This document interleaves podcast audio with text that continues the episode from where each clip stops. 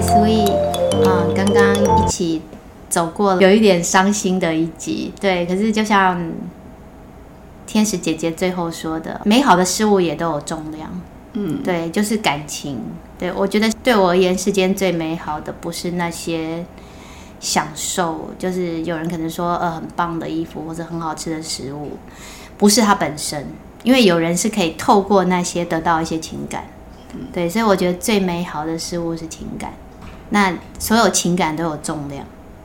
对，贵的东西你可能要努力工作。那对于这些你非常喜欢的、重视的、爱的事物的离去啊，因为他曾经给我们那么多，对，所以失去他的时候，我们就会非常的难过。可是生命继续往前。对不对，所以他出来了。他现在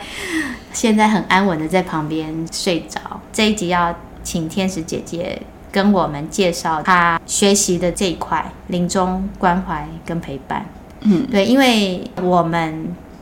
刚好就是在上跟下，我们也看到她逐渐衰老，对，开始有病痛。那我们也要去接受，她可能有一天会离我们而去。对，那现在比较会有。一种观念就是生前契约，对，或者是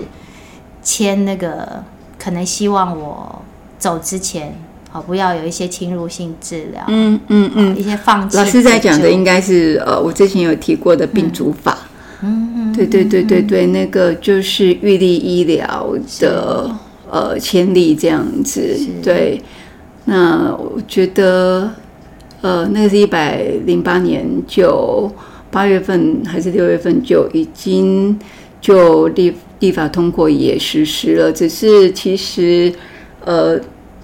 它因为是要费用的，是一个整个医护团队，包括社工师、心理师的一个团队，跟你在讨论你将来的到末期的时候，你打算为自己做怎么样的准备。对，他会注记在健保卡里面，所以其实它是有费用的。我觉得可能是因为有费用的，反而不，或者是说宣传推广的并不是那么的普遍，所以知道的人其实并不很多。它的呃。它涵盖了哪些？然后它对于我们的善终其实是很重要的。就它的普及率其实是其实是不高的，而且它并不是每家医院都有。嗯嗯，就是说它开立这个预立医疗的预立医疗的这种呃签署的这个门诊，嗯，你必须是先要打电话去跟呃单位的这个有。有开办这样子门诊的各管师，就是先联络，嗯、然后先预约时间。嗯嗯、对，那这个其实就是一个咨商，他会告诉你说，这个立法里面包括，其实它包括了两大部分呐、啊。嗯，就是以前我们比较常知道的是 DNR，也就是放弃急救同意书，嗯、那算安宁疗护的部分。那那个是安宁协会，它呃，就是其实就是。在推广的一个同意意愿书而已，那它其实是用勾选式的去，你可能放弃 CPR，你可能放弃呃什么电极等等的那一些，就当你可能陷入呃，那不一定昏迷啦，就是陷入可能。要紧急去实施这些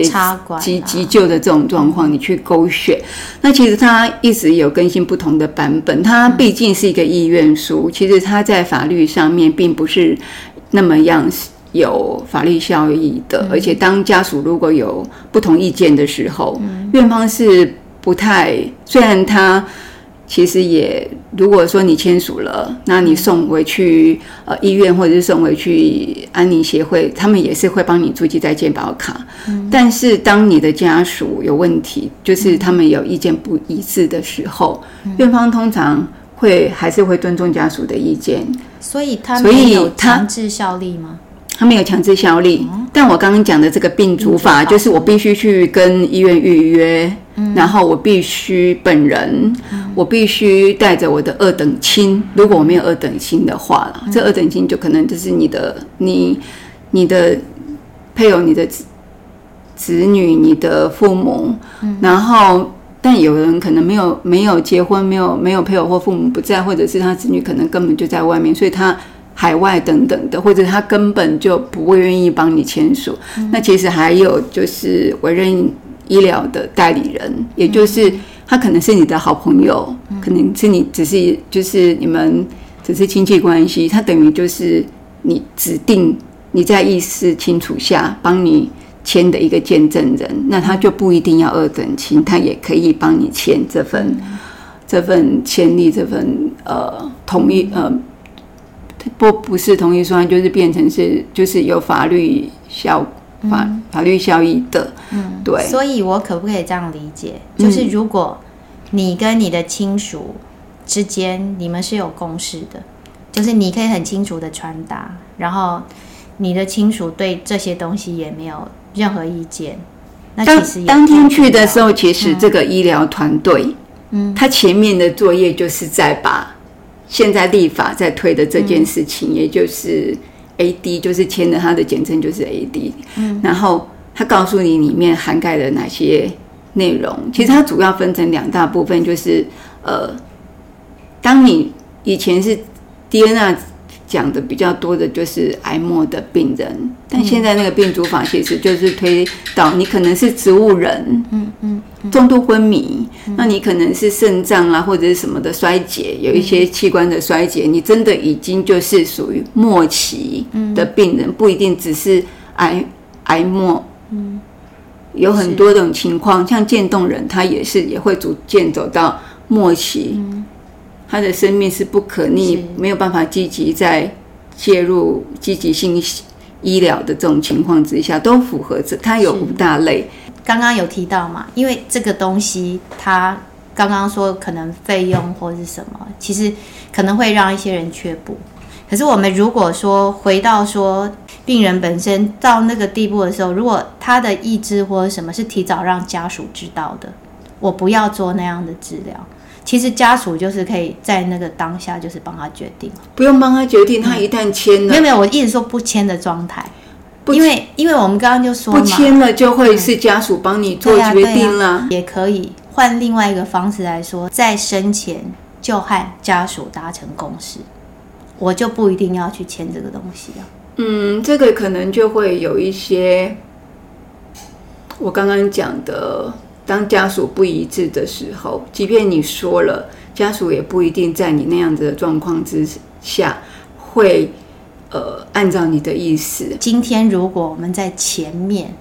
先做了我们自己，我们自己意识清楚，对，去做了这样子的决定的时候，嗯、第一不会让家属为难，嗯、然后第二不会让院方为难，嗯、因为这个是你在很清楚的意识之下表达的，嗯、而且他受法律保。保护，即便你家属不一致的时候，一旦他已经注记到健保卡，那院方就会，因为他就是法律的。所以我觉得他会比较否那种，像我我的话，我就会觉得，因为我的家庭状况，我我自己是很简单的，对，就是我也不会有那种，就是我只要我妈，对，跟我老公都清楚，都 OK 就好。对，所以这个其实就是看个人啊。嗯、有的人可能觉得我的家人我是讲清楚的，就是可以的。是，但其实等到你真的变成那五大类的末期病人的时候，你的意思是没有办法清楚表达的时候，嗯、其实我们很难去预料说你现在讲的，到时候的家人会不会因为看到你那样子，他一心还想抢救的时候。所以就是现在在这一段大家相处的时候，好好理解我为什么要这样子说，你知道吗？因为。嗯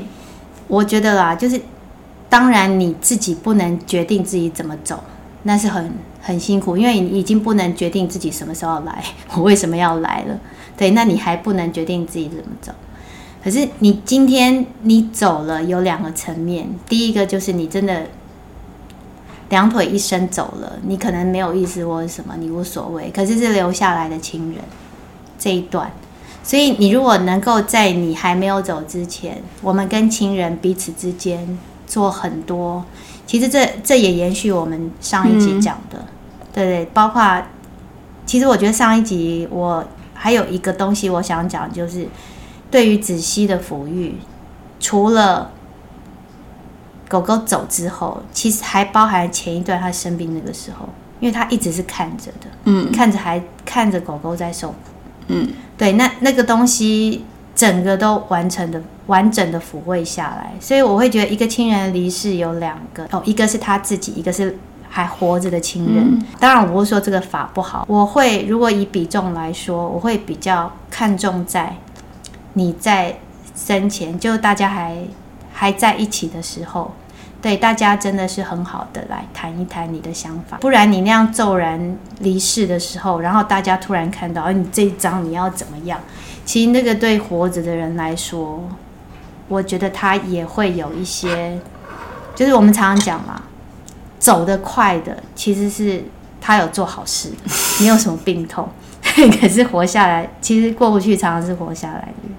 对，所以刚刚淑美说的很好，就是你也不知道活下来的人他会不会怎么样，所以我们就在现在这个时候清楚的表达，就是就像你刚刚说的那个朋友会告诉他说，你其实是可以提到我的，对，我很希望你提到我，对，所以我们现在在在活着的时候，用一种真的是很很自在、很平和的心境告诉你的家人，那时候你真的不要那那些压力，那你不要把我强留下来。把我强留下来对我是不好的，我不喜我不喜欢这样。我当然知道你会难过，对。可是那时候对于我来说，我真的希望你为我做这样的选择。我我我可能就会把比重放在前面这一块。对啊，那就是每个人、嗯、每个每个人每个的原生家庭属性不同啊。对对，对，对。所以其实当然老师这样子的说法也是就是。比较是家庭和乐，或者是呃家庭成员之间的关系是比较是是是比较紧密，可以沟通的，当然就比较应该是没有这方面的问题啦。嗯嗯、对，但是呃，我个人是觉得，我是觉得，我希望推是因为有太多不可、嗯、不可预期，还有就是因为你碰到的，对，还有还有我我碰到的就是、嗯、呃。像我学这一些有关生生死的这个呃，不管是临终那段之前的陪伴，还是说呃往生之后的悲伤的陪伴，嗯，对，就是其实是有这么样一个团体在呃培训的。那我觉得，我觉得。这些观念也好啦，或者是说，呃，有这么样一个团体在做这些事情，我觉得其实我们都遇得到，不管是我们的家人、嗯、我们的周遭的亲友，那甚至于我们的毛小孩，就是我们都可能会遇到。所以我觉得这方面，包括我现在在讲的病主法这个，嗯，就是也是，呃，这是我上课的一个。很重要的一堂课了，嗯，好，因为他其实是才推没多久，而且其实知道的人并不多，嗯，那呃，我最近上完了所有的课程，也参与了这个呃，我我们先把天使姐姐的那个背景再重复一次，嗯、好，她她是有社工背景的，对，所以她一直在。做着助人的工作，就是不管是从宗教方面，好，或者是其他的各种管道，对他，他其实就是我们为什么叫天使姐姐？没有，因为那一开始一开始，嗯，那一开始纯粹就是只是觉得，哎，这个名字不错，所以那时候其实也没有多想什么，完全是想叫菩萨姐姐。我我觉得其实是真的就是凑巧，我就觉得。嘿，其实这是真的啦，因为我觉得每个人特质不一样。嗯，天使姐姐她的特质就是她看到别人在受苦的时候，她会想要，就是她觉得她自己可以尽一方面能力的话，她其实是会觉得有。我觉得这是每个人生命风格不一样，嗯、就是我们会会推究到说，其实每个人不同的，虽然说成就感好像有一点那个，可是我觉得是有这个在。在里面的，就有有些人他被众人这样子所赞赏、吹捧，对，他会有成就感。可是对有一些人，他可能就赚很多钱，他会有成就感。嗯、那有些人被很多人爱，他会有成就感。对，那我觉得天使姐姐这样子的助人，对，他就是他会觉得说，如果今天我让一个生命更好。不管在他生前或者是走后，他是会有成就感的。所以我刚刚说，其实我是想这样菩萨姐姐，就是不敢当。其实我们每个人都是菩萨，对，每个人心里面其实都有一个菩萨心，嗯、只是有时候被一些东西，对，是有没有被启发？对对对，嗯、所以刚刚会提到这些，就是因为他也看过很多不同的家庭。嗯，对。那我刚刚提供我的角度，不是说去说你不要去做这个事情。嗯嗯只是说，我们可以基于这一个法，他想要去帮助的这些人，嗯，对，来往前超前，超前部署。对，嗯、我们多花一些精力，那这个东西可能就是最后一道防线。对，对对，我们多花一些经历，就是在家人之间彼此了解上，对，就到这种我们可以欣然接受，对，不要被。情感勒索，对，我觉得有时候你你一定要对方怎么样，那个其实是有情感勒索的因子在。对，你如果可以可以去觉察到你要去坚持一些东西的背后是什么，我觉得这个东西反而是要放下的，就是你不要去为别人决定什么，那个是他的生命，就是即使我们有时候看着会认为说啊，他为什么要这样过，我们会想要做一些，对，那我们我们当然可以做。对，可是那个尊重，那你今天如果说你看着还是会难过 不舒服，那我们就在尊重的前提下去努力一些事情。对，所以那个病主法是刚刚岔出去的弯。对，那其实我们真正要讲的是后来，好有提到说为什么那时候会有这个 sense 去陪伴那个子熙，好，为什么会去做一些很细腻的。陪伴我，我们陪伴其实大家都都很愿意。可是就是刚刚说的，有时候你可以有一些具体的做法，那你怎么做？哦，因为我那时候在最后陪阿春那一段的时候，其实天使姐姐有给我看过一部电影，好叫呃纪录片，好叫回眸。对，然后他就开始跟我介绍他在上这课。对，然后我本身是没有宗教信仰的人，可是你看到他们，你就会觉得很欢喜。然后，而且里面的师傅说实在也没有，也没有真的很，就是我们很刻板印象的出家人嘛。对，就是也是很非常乐观、活泼开朗。嗯、对，那也不会说真的不能怎么样，不能这样，不能那样，没有很多禁忌。对，甚至就是很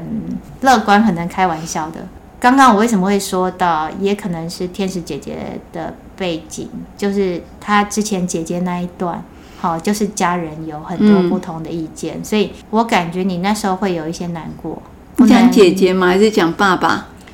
更早那一段，更早那一段是姐姐，就嗯，姐姐那个是十。她到今年八月八号刚好满十一年，那时候就是我在社工当社工的时候。嗯，我觉得呃，姐姐那个时候就是我刚刚讲的，我我因为答应他要处理他的后事，嗯，因为处理完后事我还要回去机构上班，嗯，所以才会有提醒大家说。如果那个时候你真的就是没有办法让你自己是可以尽情的悲伤，或者去处理悲伤，嗯、陪伴自己悲伤，可能因为那个时候你不能。嗯、我那个时候的状况就是我不能，是。因为我要处理太多事情，嗯、然后我还要回机构继续当社工，嗯、继续我的工作，所以我那时候虽然跟姐姐的感情是非常好的，嗯、然后。但我那时候选择把悲伤给埋起来了。嗯，但后来其实他就是我刚刚讲的，他其实延宕的蛮久，到就是会让你的那个，甚至有时候你你思念你都不知道要。那个痛会让你连眼泪都没有办法掉下来，嗯、那个比能够掉下来眼泪还要痛的痛。对，所以其实一直到一百零五年，我接触到了也刚刚老师讲的那个，就是去年去年十月份，这个我刚刚所说的，有在教我们如何去陪伴临终关怀，如何去陪伴悲伤的这个团体，它叫做大悲学院。是对，那它是由呃几位出家人师傅，他们是在台大的安宁病房先受过专业训练，嗯嗯，然后呃。后来是因为发现，觉得说，呃，其实社区还有很多的病人，嗯，他们可能是在家里的，不是在医院的，嗯，有很多也面临的可能家里的人要失去挚爱的那种悲伤，嗯嗯，或者是病人自己本身。他也不知所措，他即将离开人世，他不知道怎么样去好好告别，然后的那种无助，所以他们从医院出来，就是成立了大悲学院。然后他们除了依旧在医院陪伴这些安宁病安宁病房的病人以外，他们也有志的，就是呃，把他们所学的，嗯、然后呃，也邀请很多相关。呃，临床上面的，比如说像安宁病房的医护背景的，嗯，然后呃，在呃大学教生死学或相关的心理师、社工师等等的，嗯，然后他们希望能够借由他们的传承，还有他们的经验，还有这些讲师们的临床背景，嗯，然后去呃。把这一些如何去陪伴病人，还有这些家属，当他们面临了生死两难的这种无助的时候，有一群有志一同的志工跟他们一起做同样的事，而我就是在这边学到了相关的课程。嗯，所以我们看到那个师傅，他们当时一开始是在安宁医院。安宁病房，对，那他们是以志工的方式。他们其实对，就是用志工的方式，但是他们其实也是一直在受相关的训练。嗯嗯嗯、对，当当他们可以就是足够的呃经验的时候，嗯、他们才成立这样子的一个地方。其实其实是这样子，可能有一些人如果不是很清楚自工这一块，其实我们常常看到一些自工啊什么会。会以为说啊，这就是有时间或者什么，可是其实你我们接触旁边一些在在各机构或者什么，你就知道其实，在这一块，他们其实是随时提供他们很多，就是你必须要有专业成长，对，不是说我只是付出时间。对对对对，尤其是、嗯、尤其是在呃，也也倒也不是说陪伴呃临终的这一块是多么的。呃，伟大或者是什么？为什么这边这个领域需要更多的专业跟技巧？因为其实第一，病人的时间剩下所剩不多，嗯嗯嗯、你要在如何那么短的时间内，就是能够让他呃是能够清安自在的，哈、不管是他对自己能够接受死亡，或者是如何怎么去跟他周遭的家人挚爱告别。嗯然后他有什么心愿没有完成？那家属如何怎么去？其实我们刚刚老师有提到，其实，在阿春迈入老年，或者是像我父亲去年，呃，年底二次口腔癌复发的时候，其实他的生命也在倒数计时。那个其实我们对于可预期，或是包括去前年阿豆生病那。也是超过半年才离世。那个我们在陪伴他们在生病的这段过程，其实病人除了知道他们自己知道，因为身体是自己的，他们会知道自己的身体是一路一直往下滑的。然后其实，即便我们身为旁边陪伴的家人，我们不知道他到底哪一天会走，但我们也知道他时间真的不多。嗯，那就会有一种叫预期性的悲伤。嗯、我们可以预期，对。离别，他快来了，这样子。那所以在陪伴这个区块，他需要更多的经验的传承，还有专业的训练。嗯，那其实真的是很不容易的。当我们身边有亲人的时候，其实我们是被动的去面对。对，因为他就是来了，嗯、对，那他是我们的至亲，所以我们陪伴他。可是你们这群志工做的就是我选择，他不是我的亲人，我可能不一定认识他，可是我自愿选择来陪伴你们，就是我可预期他之后是会离开的。然后你在陪伴的这一段时间，你真的就是会产生感情啊！我有提过嘛，我是一个感受很强烈的人，所以我就会觉得，如果是我，我做不到，因为我会很容易去共感。嗯，就是他痛的时候，我也跟着痛。对，然后我所能做的，好像就是陪着他哭了。对，那所以我会很好奇说，尤其我看到那个纪录片，对他。他其实真的就是一种超脱的那种角色，在陪伴，甚至可以，我我那时候用了里面的一些方式呼吸，对，我陪伴阿春的时候，其实我觉得那是最大的收获。我就是让阿春跟着我，好一起念，然后一起呼吸，嗯、对，我就感受到说，哎，他的病痛真的是减少了。对，这个就是可以真的在实际的层面上去帮助到。临终病人，嗯，对，然后这时候旁边的家属也会得到安定，对，对，然后就是你会让整个磁场，我觉得是稳定下来。我觉得在那段时间哦，真的很多像我爸啦，我爸也是没有宗教，可是他在最后在医院那段时间，他就要求说他要佛珠，他要听，嗯，对，就是我觉得人在。感受到说自己要走向一个位置的时候，他会真的很希望有这种东西。对，到时候可以。那就是其实就是灵性，也就是灵性的呃关怀了，而不是只是单单的临终的关怀。对，因为那是很深层里面的东西。就是刚刚提到那个安定。